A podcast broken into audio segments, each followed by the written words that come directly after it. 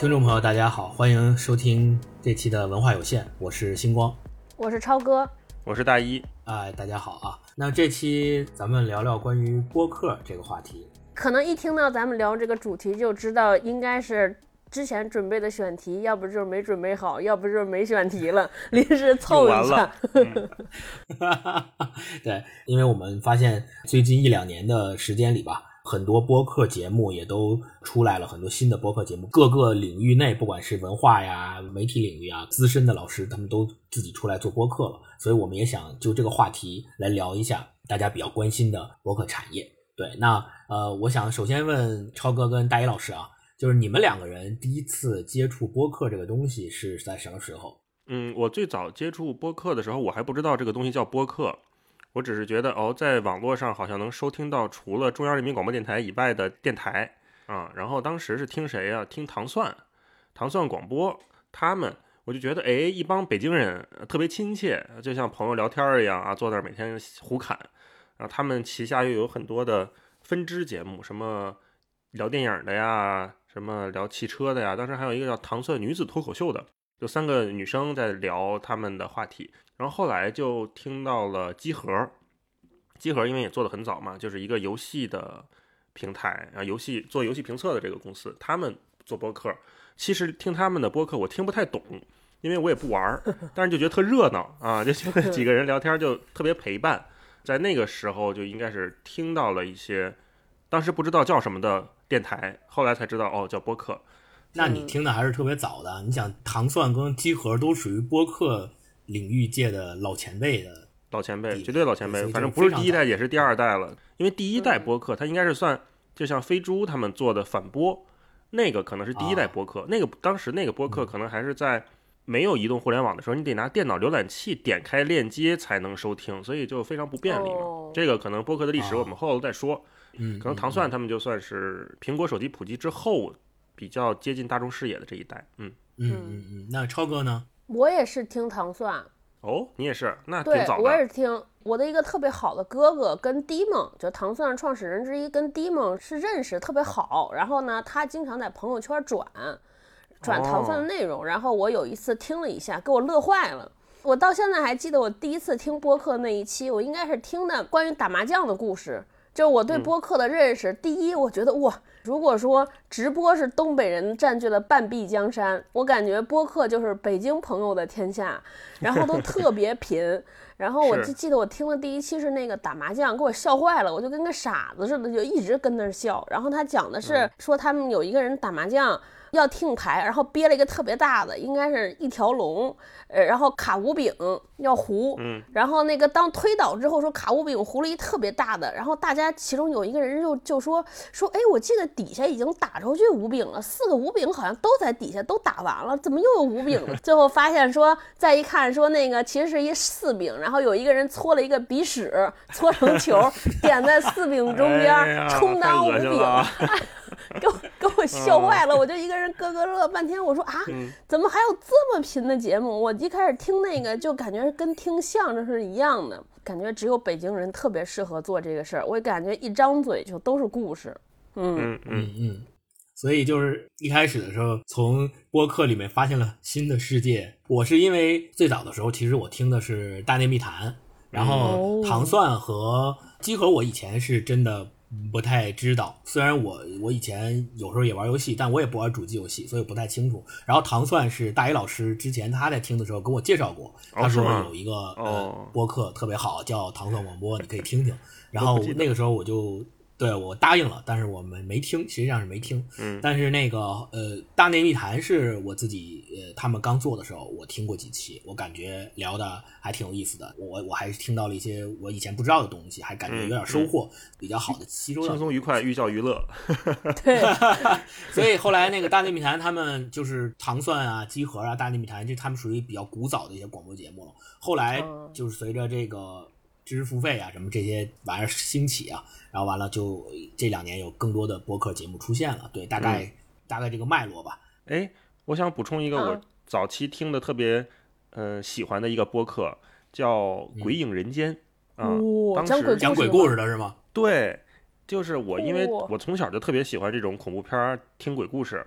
然后自打张震老师退出这个音频圈之后，我就没得听了。我就特别想说，哎，就这么多人做播客之后，没有人专门讲鬼故事吗？然后我就网上搜，搜了好多都是那种就很粗制滥造的啊，就感觉也不太好。后来就找到了这个叫《鬼影人间》这个播客，一个男生他自己讲，后来又多了一个女主播，然后他们俩就是会念听众的这个发来的鬼故事。然后他们也会跟周德东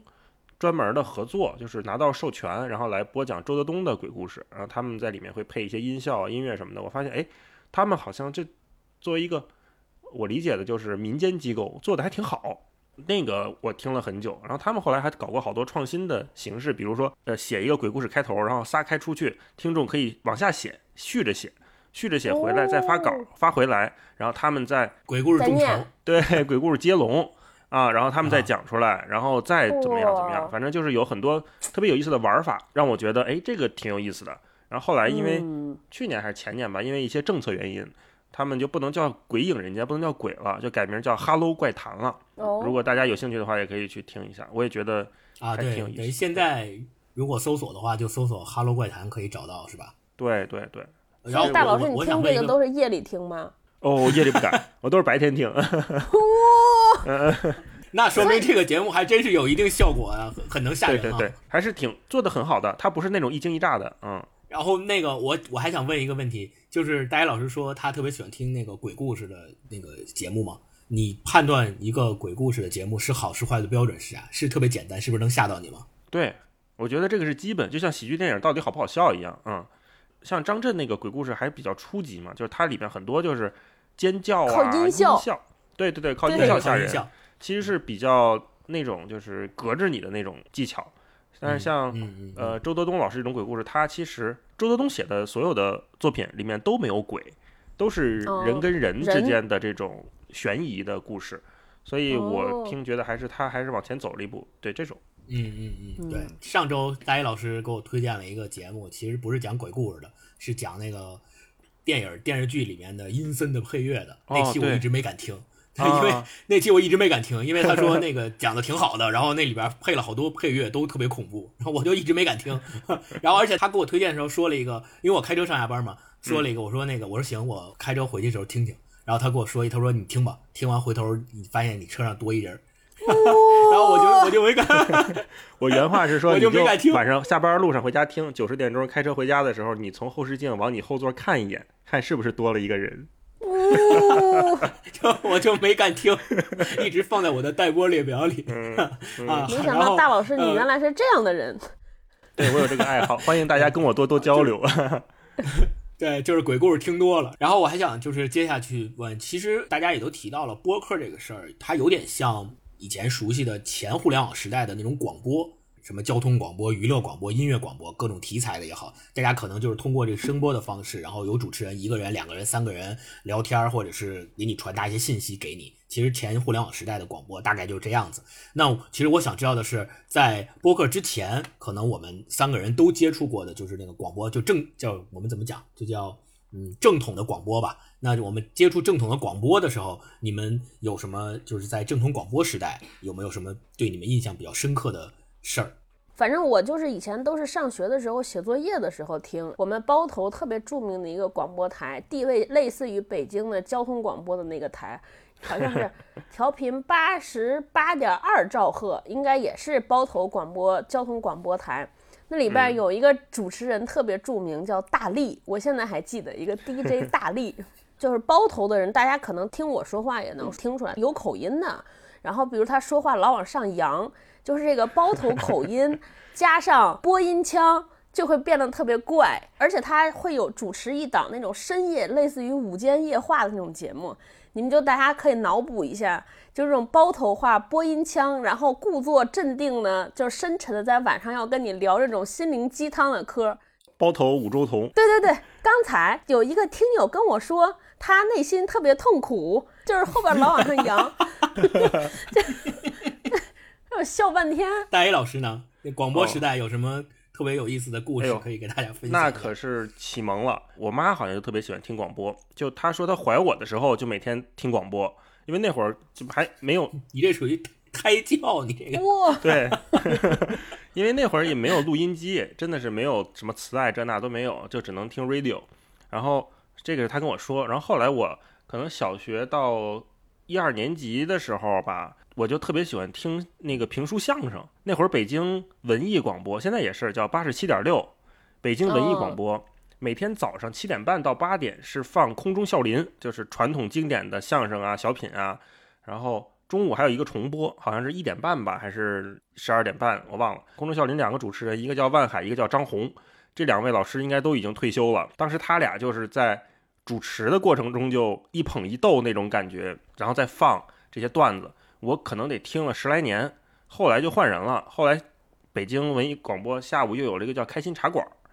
然后一个叫大鹏的一个主持，叫大鹏的这个人，他在北京或者是在北方，其实推动相声的现代化，其实是做出了很大贡献的。因为是他最早把类似郭德纲、把德云社的相声是拿到了广播电台里面来放，才让更多的人知道了线下小剧场，更多人知道了郭德纲。包括当郭德纲后期跟中国曲艺界有 beef 之后，他还是比较支持他们的作品啊。所以就是大鹏后来现在这开心茶馆好像节目还在，但我好久没听了，我不知道是不是他主持。就是我的这个对曲艺的爱好，可能是从从小学到中学到后来上大学都是有这么一个陪伴。广播给我的是这个印象特别深。我听你们俩说，就是勾起了我很多回忆。我自己的那个听广播的历程，就是在上初中的时候，然后就我爸第一辆车他买了之后，然后每天送我上下学。当时也没什么可听的，然后我记得他那车里面当时还不是 CD，还是得放磁带那种那个播放器。然后除了放磁带之外，就是广播。然后我初中的时候，每天他送我上下学的时候就听广播，他就会开着那广播，一般他都听那个交通广播幺零三点九。然后交通广播里面最著名的，除了那个交通信息播报之外，就是有很多节目。然后在那些节目里面，就像大一老师一样，认识了好多当时特别有名的主持人和播音员。我觉得，如果他们这帮人将来进到播客行业，会对播客行业是一个非常大的促进。对，然后，呃，除了幺零三十九之外，就是刚大一老师提到八十七点六，还有包括音乐广播九九十点零，还有九十七点四，对，还有那个国际广播，就好多调频的广播。然后当时是我记着上初中之后，为了让我学英语，然后给我买了一随身听，然后随身听就也有那个收音机的功能。然后每天晚上的时候，我爸我妈都说你要听一个小时英语磁带啊，然后我就把英语磁带放那个收音机里，然后就开着那个播放键是播放磁带，但与此同时我戴着耳机，然后把收音机开开，就相当于我实际上实实际上听的是收音机，但是磁带还在放。然后我爸妈一进来检查的时候，我就把那收音机嘚点一下。然后收音机就关了，然后就继续听的是英语，就我就经常干这种事儿，就印象特别深刻。然后就当时听了很多广播，我想起来那个初高中的时候，我们上大学以后，呃，哎，高中高中有那个所谓所谓劳技课，就是劳动技术课，然后有，然后劳技课会让我们做很多手工，然后有一次让我们做就做一收音机。然后，因为我们每周有只有一次牢记课，在就是一次课，你不可能完整的做一收音机，因为他给你的东西都是最原始的，给你电路板，给你那个电线。你们这应该是精工实习呀，怎么能是牢记课？就类似吧，就给给你那种无线电班，给你什么电阻啊、电容啊这些东西，然后让你按照他给你的图。用电焊焊上去，然后他那一次课，一个礼拜一次课，大概你能把收音机从零件最终组装成一台能够收到音儿的收音机，可能要起码花四次课的时间，就一个月。然后当时我们就每次做，每次做一点，每次做一点，然后我就特别认真做。后来最后全班只有三个人还是两个人，最终组装成了那个收音机，就是把那零件组装成一个成型的收音机。然后唯一一个能收到台的就是我做的那个，而且那个收到台只能对，就只能收到两个台，然后。这两个台的收音效果都极差，就是你能隐隐约约听到里边有人声在说话，但是不太听不太清楚他说的是啥，但是能收到。然后老师就在那个次劳技课上给了我最高分，然后我特别高兴，我说我靠，我自己能做收音机了，就特别有成就感。哇，我有印象，因为我跟星光是一个学校的，我比你高一届嘛，我那个就没响。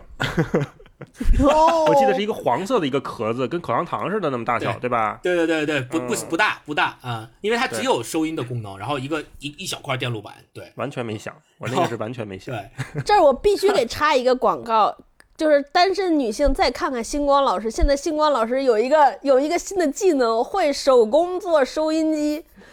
女博士，科学家往这里看是 Q 的爱唠嗑的女博士，你听见了没有？这儿有一个会会做收音机的单身男士。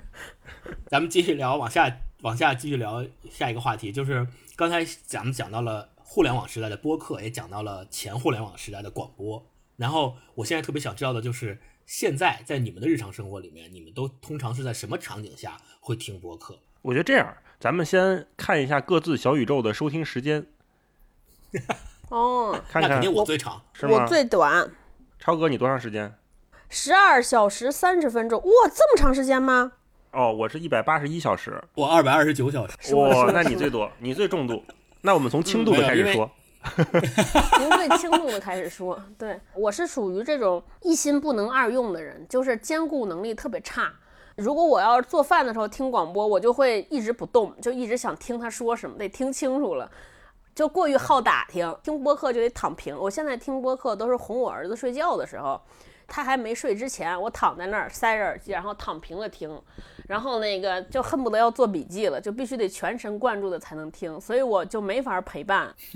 大一老师呢？我是上下班路上我都会听，然后像超哥说的，做家务的时候，比如有时候我洗碗什么的，就也会听一下。我主要也是从那个上下班通勤的时候，因为我现在开车上下班，然后我为了开车上下班的过程中更专心的听播客，我甚至专门摆了一个小音箱放在了我的车里。最关键的是，我现在小宇宙的待播列表里面想听的节目估计已经有上百期了，但是因为待播列表太长，没有那么多时间听，就还一直在增加。其实播客这个东西，嗯，要说新。其实挺新的，可能也是在近一两年才兴起的这么一个概念，大家都在聊这个事儿，并且也有一些资本准备进入这个行业，在观望，然后很多人也都想要自己去做这个播客，不管是业余啊还是职业。那但是如果你要说这个概念旧呢，其实这个概念也挺老的，因为你像咱们之前提到的糖蒜啊、机核啊、大内密谈啊，其实他们早在很多年前就已经开始做这件事儿了，所以也不算是一个多新的概念。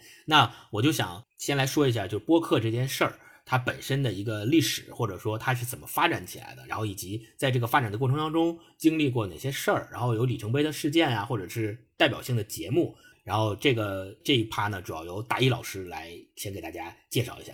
播客一个里程碑式的事件，其实是苹果推动的，包括像播客这个名字怎么来的呢？都是苹果，它最早是做 iPod，Pod 啊，再加上 cast，就是 podcast，就变成了现在的播客。就是他把这些在网上分发的独立的音频内容集合在了他这个 podcast 里面。嗯，然后随着他的做 iTunes 的这个越来越广泛，最早 podcast 是集中在 iTunes 里面的嘛，就是你可以听音乐，你也可以听 podcast，是是这么一个情况。然后当时就嗯国外先起来，很多人就会把自己的音频内容，包括很多专业的机构。包括美国广播电台、什么 NPR 这些电台，他们都会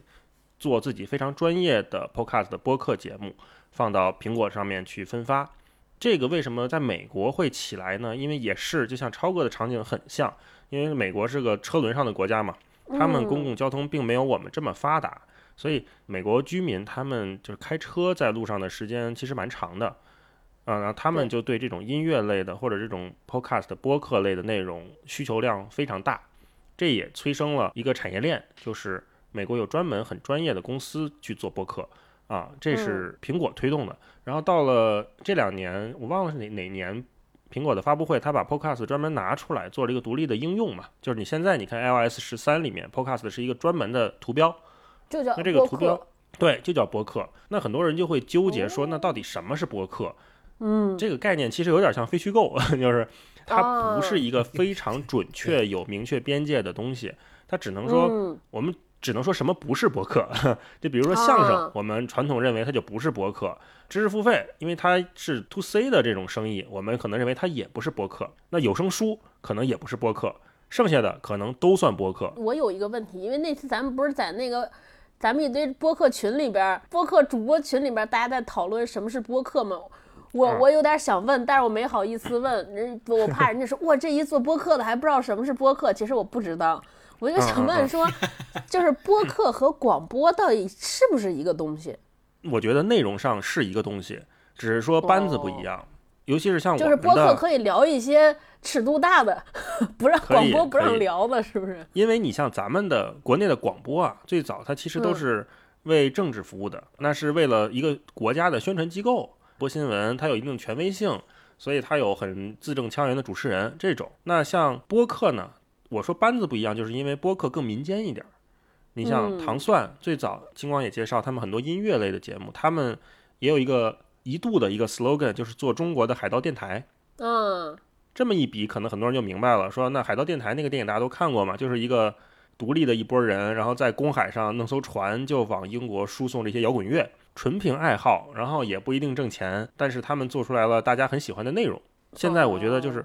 我们国内的播客的这个班子大概是这么一群人，也有很专业的人专职在做，像大内、像日坛、像李如一这种，他们是非常专业的播客从业者来制作这样的节目。也有很多，比如像咱们这种，可能从兴趣爱好开始，或者从情节、从情怀开始做，那我们都不是这个行业专业的播音员或者什么从业者，都不是。那我们的班子肯定没有人家专业啊。那我们做出来这样的内容，也得到了很多人的喜欢，或者大家会捧场来听，大概是这么一个东西。我要我补充一下，其实大一老师刚才那个分类就是播客跟广播的区别，我是同意的，就是制作方其实叫制作方的不同，或者叫内容输出方不一样。然后我还想提供一个视角，就是其实播客跟广播另外一个大的区别，其实就是渠道的不同。所谓渠道的不同，就是其实广播是靠频段来做传播的。所谓频段，就比如说什么调频八十七点六、调频幺零三点九，这每一个都其实是一个频段，它是靠那个就是比如长波、短波，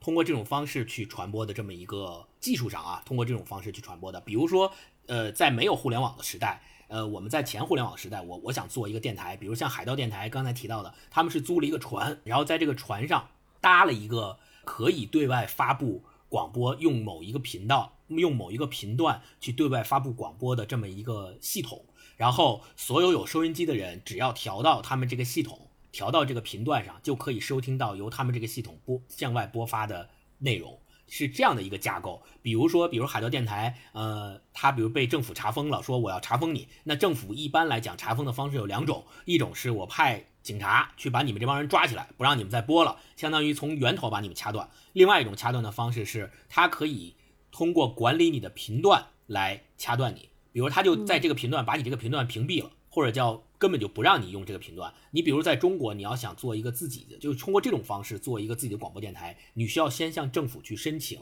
使用某一个频段才行。你像为什么为什么交通广播是幺零三点九，是因为政府分配给他，你就用幺零三点九来做你的交通广播，你不能今天用幺零三点九，明天用九十点零，这不行。所以它频段是固定的，然后它电台也是固定的，是通过这种方式。然后现在的播客实际上是互联网技术发展起来之后，我们可以在网络上通过流量这种方式去做你的内容的分发。我可以通过，比如你自己搭了一个台，比如像糖蒜，像大一老师刚之之前提到的，他是通过一个网络的链接才能够收听到他们的节目。那他那就是说，他们自己搭了一个网站。他们把他们的音频放在那网站上，你登录他们网站可以去听他们的东西。其实可以类比成之前的电视节目和现在的三大流媒体网站，什么 YouTube 呀、嗯优酷啊，是这种关系，就有点像这种关系。我们刚才讲的它是一种媒体形式嘛，那我们将它作为一种内容，那你们觉得播客？其实我我一直想问你们，就是那它如果作为一种内容，这种内容呈现方式和视频啊、文字啊、图文啊这种媒介相比，你们觉得它的差别在哪里？我是觉得除了就是音频这种形式可以让人更专注啊，这是第一；第二可以让人更亲切，就更贴近这个听众之外，另外一点就是，你看我比较了一下那个播客跟之前的广播有一个最显著的区别，就是之前听广播就是听完你就走了，听完就没了。比如说我听那个七侠五义的评书，我可能这期听过了，我再听下期，那我可能再下期我有事儿没听见，那再下期我很难就再听一遍，除非有别台重播，它有点像那电视节目，对，就听过就走了。但是播客不是，播客因为它可以保存，可以放在一个地方不动，那就没只要不删，只要不被下架，就永远在。所以你可以反复听某一期节目，反复听某一期节目，它有这种时效性和保留性的这么一个区别。我觉得这个是播客的一个。对对对，我觉得这个也是播客的一个优势。对你像我，你像我自己用小宇宙的时候，有时候会特别惊讶的发现，哎，收到一个提示说，呃，谁谁谁又在那个咱们的某一期节目里面评论了。然后我一看这期节目，就是十几十期以前的节目。我说，哎，为什么十期以前的节目现在还在评论呢？然后点开一看，是他刚听完，然后他刚才评论的。对，所以就这种很难在广播里面发生，就这种事儿。对，对，这是我觉得是它的一个优势。但是，同样的，我我也观察到，可能有一定的劣势的原因在于什么？就是播客它是线性的，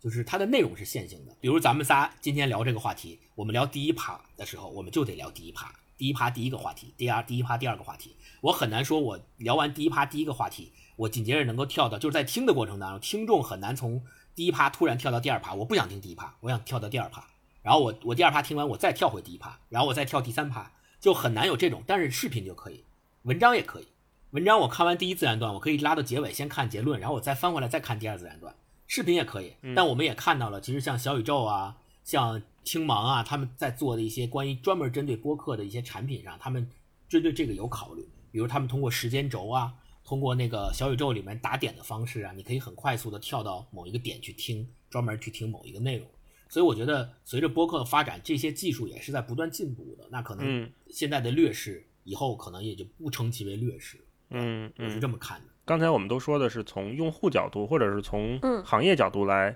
看播客和其他媒介的比较嘛。但是我想从主播之间，或者是人跟人之间有一些想法。我觉得播客就是为了人和人更真诚的交流。这种交流，它不仅是说主播之间的。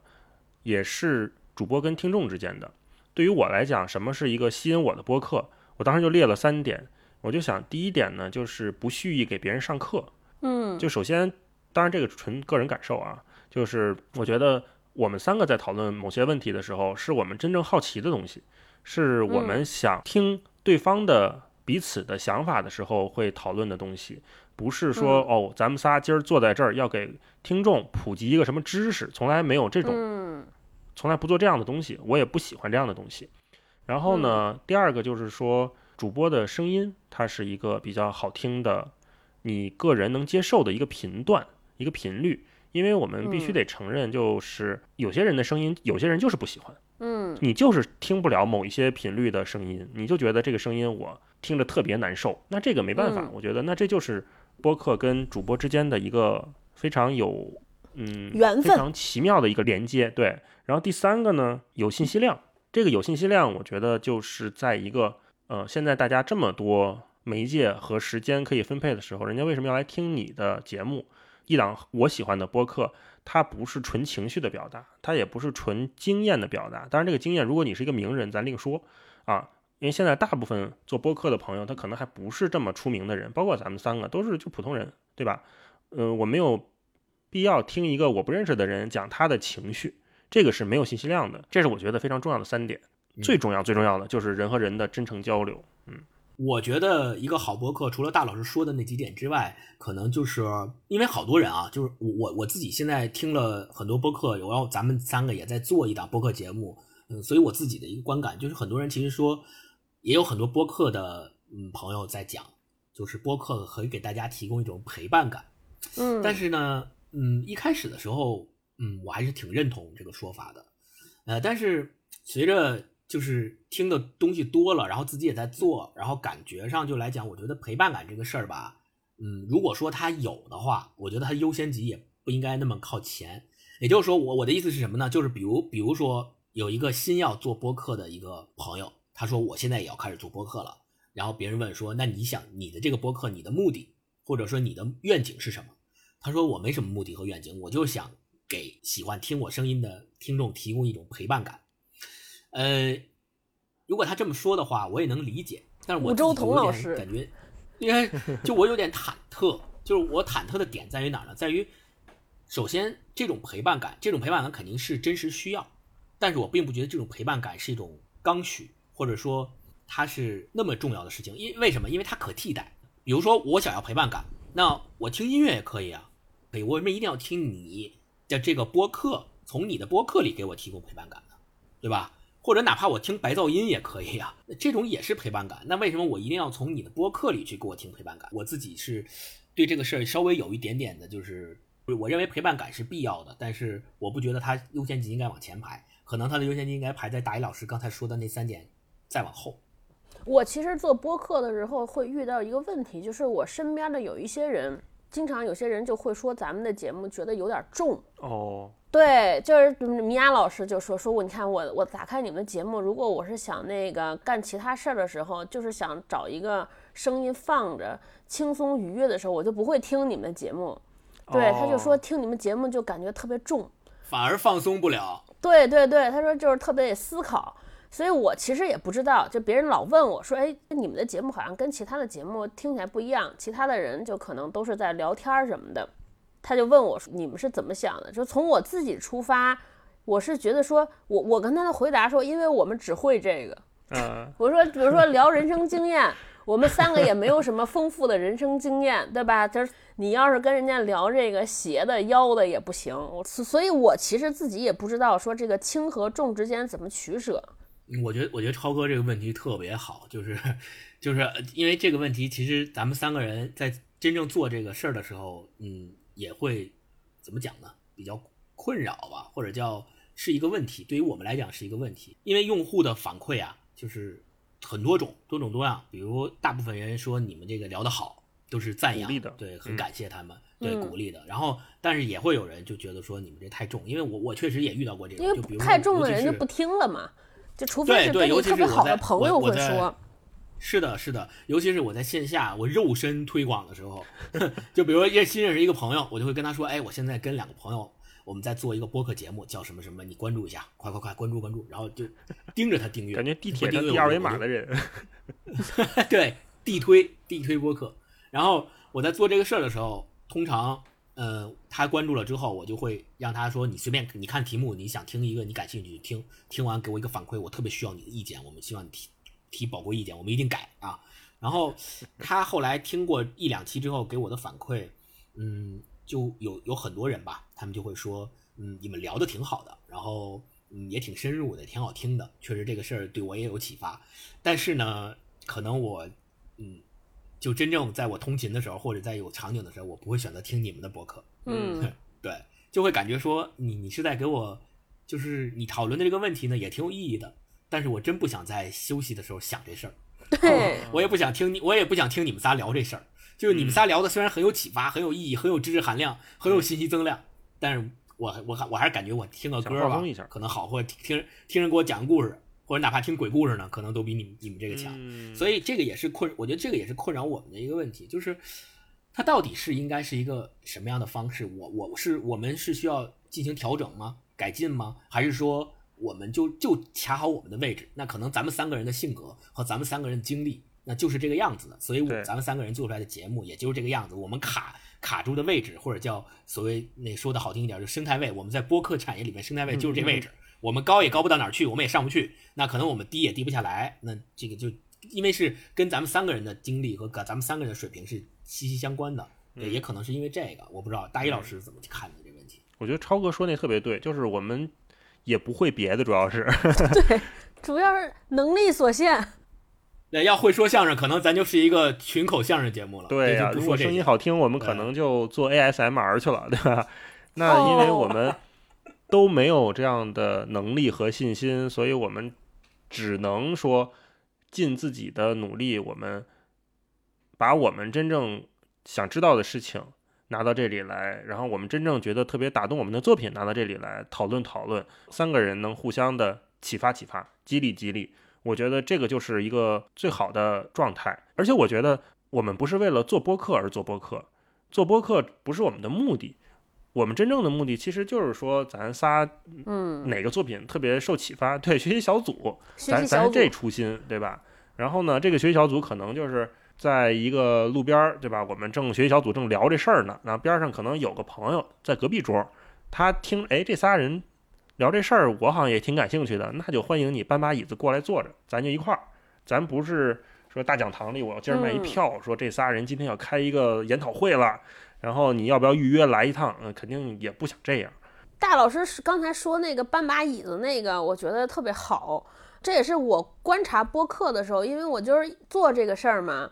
我有一个特别奇怪的问题，就是做什么事儿呢？就别人都是做一行干一行爱一行，我是干一行怕一行。你看我以前做电视节目的时候，我我我做电视的时候，我很少看电视节目，因为我就不是那种特别研究。比如说我当时做访谈节目，按道理我每天应该看那个 Opera，对吧？看这些这个六十分，看人家怎么访谈，但是我就不想看，因为我每次看那些呢，就是老就是特别紧张，就是老会觉得哎这儿自己这儿不行，自己那儿不行，完了干不了了，算了。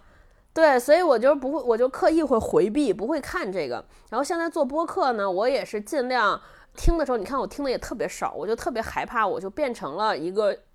纯学习式的听播客，缺少了听播客这种享受。然后呢，大老师说到这儿，我就会觉得说，我看这些播客的时候，发现一个特别有趣的事儿。也可能看出来播客和其他媒体内容的不同。就你看播客的时候，底下大家留言的时候，很少有杠精。就因为很多播客，大家其实呃都是在抒发观点、抒发看法，对吧？说我觉得这个事儿好，我觉得这个电影不好，我觉得这个文章哪儿写的特别打动我。如果这个事儿你在博客上发，或者在公众号上发，哇，你就能看出来一堆。就底下骂他，我觉得你这个人不行，这那这那。但是在播客里边，我发现很少有这种这种冲突对话式的讨论。我还想了想，说为什么？后来我想了想，我说听播客肯定就是，如果他真的觉得你说的不行，直接就 关了。就能够听下来的人，听下来的人，他都是对这个讨论好像还感兴趣，还挺认可你的，对吧？不然我为什么听一个人那么讨厌人，在那叨叨叨叨半天，叨了俩小时，就为了跟他抬个杠？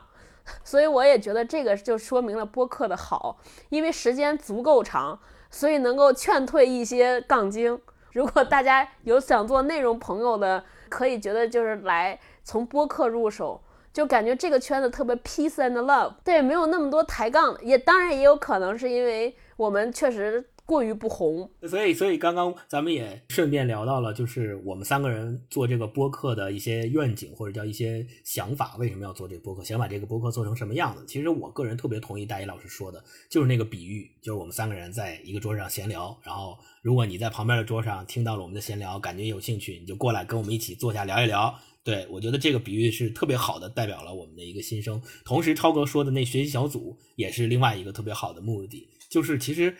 从我个人的角度来讲，从去年咱们开始做这个播客到现在，我们每一期的选题，其实我们都是要做功课，我们都是要要么看书，要么看相应的作品。我们在这个过程当中，其实是一种反向对自己的推动和激励。我自己想过，就如果我们不做这个节目，不做这个播客，我可能在这半年和一年快将近半年多的时间里，我根本不会看这么多的东西，根本不会看这些作品。所以就是对自己是一个反向的激励和推动，同时也在这个过程中，首先是对自己有成长。其次是我们想把这个东西分享给愿意跟我们一块唠嗑的朋友们，对我觉得是这两个最重要的目的。嗯，说到这儿，我必须揭发一下大老师，给大家揭发一下大一老师。大一老师给我们在那个准备的内容里边，曾经推荐过两次大部头的书，大概都是八十多万字儿的书，然后让我们去看，我都看完了，挑灯夜战看完，最后这个选题没有做，没有做。I'm sorry，巨厚，但是但是确实，如果不是为了做这个节目，真的这种书我都不会买，所以也是真的。可以可以可以，我觉得这个节目特别好。对，然后下面我们我们就继续最后呃聊两个话题，第一个话题就是你们觉得播客这个事儿。它会有未来吗？我这说完会不会被群体 diss？我的妈呀！说 Spotify 花了一亿美收了那个节目嘛，然后我就看好多做播客的圈子，大家开始狂欢，说哇，是不是播客有未来？我就特别想说，真的没戏。我就去查了一下那个节目主持人的履历，我说这个就相当于高晓松做了一个节目，做了一个播客，卖了一个亿，或者是高晓松都不能算，这罗永浩老师做了一个内容，卖了一个亿。对，跟播客本身没有任何关系。人家去做一个视频，我觉得也能卖一个亿。是值一个亿的人去做了个播客。对对对，一年挣一个亿的人去做了一个播客。首先我说一下我的标准，我认为什么叫一个行业能长大？呃，就是肯定是它的商业化价值被无限放大，就是从事播客的人能挣着钱，就是靠只干播客这件事儿活得很好，有一个体面的高收入。呃，然后我觉得这个才是这个基础好。我觉得基本上在中国没有戏，就没有大钱进来，所以大家也没有什么时间和信心和精力好好搞这个事情。对，我觉得，所以这个事情我自己判断就是大家自娱自乐，然后从业者之间的这个做一个小而美的事儿挺好。略显悲观啊。然后那个大一老师呢，因为大一老师本身在看理想，其实也做过很多就我们所谓的音频节目嘛，嗨，他跟播客还付费有点区别，但是可能在对这个商业化的这个事儿上，对也有自己的一些，也有一些自己一些看法。我我想听听你是怎么看的。最近我听播客，就是刚才我说那几个筛选标准嘛，我我其中有一个就是信息量很重要。然后我在听到现在很多播客，不管像随机波动这样，就是它内容真的非常的过硬以外，它也有很多很垂直的播客现在开始做了。比如之前我听到一个叫还是 Flow Coffee，专门聊咖啡的一档播客。那你说他们聊的是特别专业吗？还是怎么样？我我判断不好，因为我不是一个咖啡很熟的人。然后我也看到，比如说像婉莹做博物志，它是一个专门讲博物馆的一档播客。是的，哦，他好像还做《哈利波特》哈。对他，还有一档播客叫《哈利波特》，啊，他是嗯，跟大家一起读《哈利波特》的原著。像这种就非常垂直。那类似于这样的产品，包括像李厚辰老师做的翻转电台啊，那可能要听他的，你得翻墙才能听。然后再包括之前李如一老师他做的那些呃非常硬核的内容，IPN 网络旗下的，对，嗯，那像这样的内容，我觉得以我们做知识付费或者是音频节目的标准来看，它已经是一个非常成熟的、足够付费门槛儿的一个节目了。那为什么它还在做免费呢？就是因为付费这个行为对大部分用户来讲还没形成，但是我不认为它最终能形成。我跟超哥在这点上我是一样悲观的，我觉得知识付费最后 是干不成的，对，嗯很可能会被播客 OTT，就像微信取代了付费短信一样。播客因为现在我能我能看到的好内容是越来越多，我不知道这个情况能持续多久，但如果能持续的越久，肯定越好。那大家就会发现，那天我还问星光呢，我说你最近还听知识付费的东西吗？他说不听了，说因为播客我还听不过来呢，而且播客内容很好，我为什么还要花钱去买你那一档节目，然后追着你每周几每周几更新？那播客怎么活下去呢？我想，如果乐观的话，它可能是个 to B 的生意，它不是 to C 的。未来可能播客的流量或者是某一个风口起来了，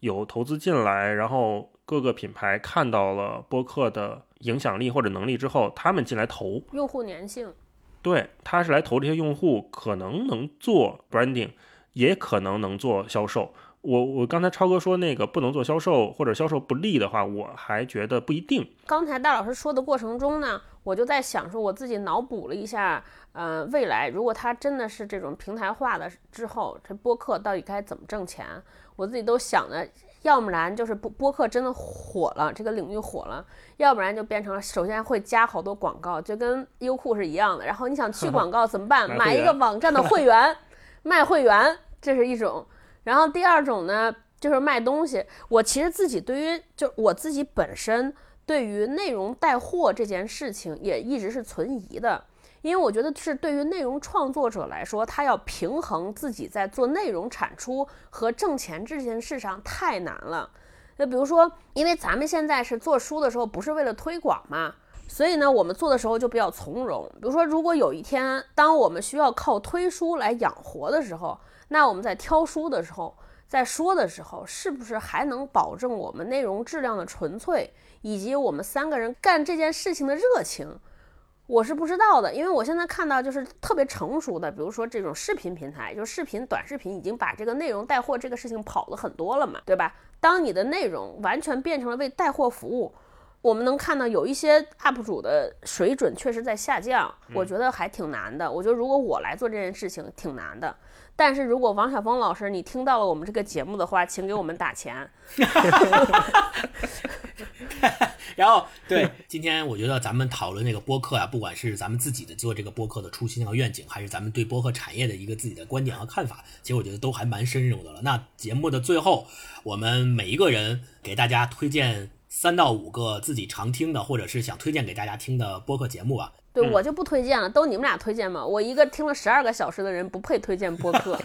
把我的扣打都留给你们俩。我我觉得就是我们的播客跟以下我们要推荐的播客其实差距都非常非常大。我们要推荐的可能都是我们非常非常认可，甚至想成为的播客的样子。包括这些做播客的人也是非常厉害的人，或者是行业里们的我们的前辈，榜样，是这样的榜对，是我们的嗯榜样啊，嗯跟大家分享。嗯，我在看我这个订阅列表啊，排名不分先后，我先说，那可能我想跟大家推荐日坛公园吧。先推荐日坛，就是李叔跟小伙子都是北京人嘛，所以我觉得他对我来讲挺亲切的啊。然后他们每次嗯聊的话题也都还是我会感兴趣。然后像李叔他们做日坛也在探索不同的商业模式，包括最早我们一起合作做那个日本动画电影那个节目，然后后期他们做了各种什么说归说啊，这种深度访谈啊，包括什么天地无用邀请三千老师去做。其实日坛公园他们对中国播客的尝试和推动还是贡献蛮大的，这是我推荐日坛的一个理由。然后我想推荐跳岛 FM，跳岛呢它是中信出版社他们做的一档播客。它这个可能嘉宾不固定啊，每次都是邀请不同的作者呀、编辑啊来聊一些关于文学方面的事情。嗯，我觉得聊得还挺好的。嗯，如果大家有对文学感兴趣的话，可以去听一下。然后再推荐一个叫“天才捕手 FM”，这个也是我跟星光最近都非常喜欢的一档播客。啊、主播叫猛哥啊、他那个 slogan 叫“打捞殆尽的职业故事”哈哈。我我之前听几期有什么卧底警察的，然后有什么戒毒警察的，都特别带劲。然后他这个带劲呢，倒也不是那种惊悚或者是故意去哗众取宠的那种状态。好像猛哥也是一个比较专业的播音专业的从业者，所以他声音也很好听啊。这是我说的那个，就是声音能跟你对上路的，里面很多故事，大家有兴趣的话可以听一听。然后 我们家猫叫了，等一下啊。然后，然后我最近就是也听到了一个我特别喜欢的一个聊天类的播客，叫 Awesome Radio。这个哦，Awesome 我正想推荐这个呢。啊，是吗？那我先推荐完，你再推一次。他我们那个不补充，我就是听，我就是说提醒你说，我正准备问，哎，你怎么没推荐这个？啊，Awesome Radio 几个大男孩儿吧，然后我听他们聊天就特别开心，他们从事潮牌方面的工作，啊，好像也开店什么的。嗯，我听他们聊天每次都特别欢乐，是我每最近近期每次都会等着他们更新的一档节目。如果大家有兴趣的话，嗯可以去听一下 Awesome Radio，那个拼音有点特别，它是 U L，然后 S U M Awesome Radio，Radio 就是那个收音机那个 radio，大家可以去搜一下。嗯，好，我推荐完了。其实刚刚大一老师说那几个播客也都在我的那个订阅列表里面，都是 也是我想推荐的，然后有几个都是重合了，所以我今天在准备最后这个环节的时候，特别想到了，很有可能大一老师推荐的跟我的有重合度极高，所以我就多写了几个代代推荐的。然后对我我我我第一个想推荐的是那个呃一档播客叫东亚观察局，对，因为我自己特别喜欢那个就是历史政治类的可能方向的内容听的比较多。然后东亚观察局就是三个固定主播啊、樊一茹、沙青青、全小星三个老师，然后他们三个人每周会根据这个他们讲的内容，就是聚焦中国、日本、韩国这三个特别有特别典型的东亚国家，然后围绕这三个国家的政治、历史和一些文化的现象去做这个内容，然后特别的有启发，而且特别有意思。就是他们三个人聊天也是聊的特别的有有意思，就像圆桌派那种感觉一样。对，这个推荐东亚观察局，就对政治和历史，尤其是对东亚三国政治历史感兴趣的听众，也可以去关注一下。对，这是一个。然后另外一个就是 JustPod 旗下的一个节目叫《杯弓蛇影》，对，他是讲那个专门聊酒的，呃，两个主播钱老板和戴红镜应该喜欢。啊、钱老板和戴红静这两位老师，他们两个人都是资深的酒类的从业者，然后开了这个播客，专门聊酒。这个酒不仅局限于葡萄酒，也有白酒、威士忌啊、各种酒。然后他们会通过这个酒，不仅是聊怎么喝，他也会把这个酒是怎么做的，它的历史、它的文化等等的这些东西，商业都会融会贯通在这个节目里面，聊得非常好。然后每次聊完之后，我都特别想去买酒喝，然后就特别想喝酒，就勾起了是一档很能勾起你这个馋虫的这么一档节目。对这个节目我也推荐。我顺着你说的 JustPod，我再补充一句，因为 JustPod 是呃杨一和陈彦良他们做的播客公司。如果喜欢听播客的朋友会发现，市面上现在很多呃你听到的播客都会有一个小 logo，告诉你是 JustPod 出品。这个公司其实就是杨一、陈彦良他们做的播客公司。这个播客公司他们最早最著名的播客就叫《忽左忽右》，忽左，忽右可能哦，对的，也是一个非常有内容保障的一个播客。然后信息密度极高。对，信息密度特别高。因为像他们这个公司 JustPod 也对中国的播客其实做出了很多商业化的尝试啊，包括他们也是很早就推出了给企业定制播客的这种服务。两个人也是非常关注媒体，包括本身就是媒体从业者出来的，所以他们对国外的播客的动向也是有非常密切的关注。然后两个人也听了大量的国外的播客，然后有很专业的制作经验，这个也是挺难得的一个机构。我也希望大家有有兴趣的话，可以关注 JustPod 出品的各种播客，都挺棒的。对，他们是属于 JustPod，属于站在中国播客产业前沿的这么一个机构。啊，然后另外一个我想推荐的就是呃无聊斋，呃无聊斋就是 三个单口喜剧演员，就教主六兽跟伯伯，然后他们三个人做的一个节目，然后每期会邀请这个不同的嘉宾来讲他们的故事。然后这个播客我推荐的理由主要是你上过，呃，第一是我曾经上过一次，对，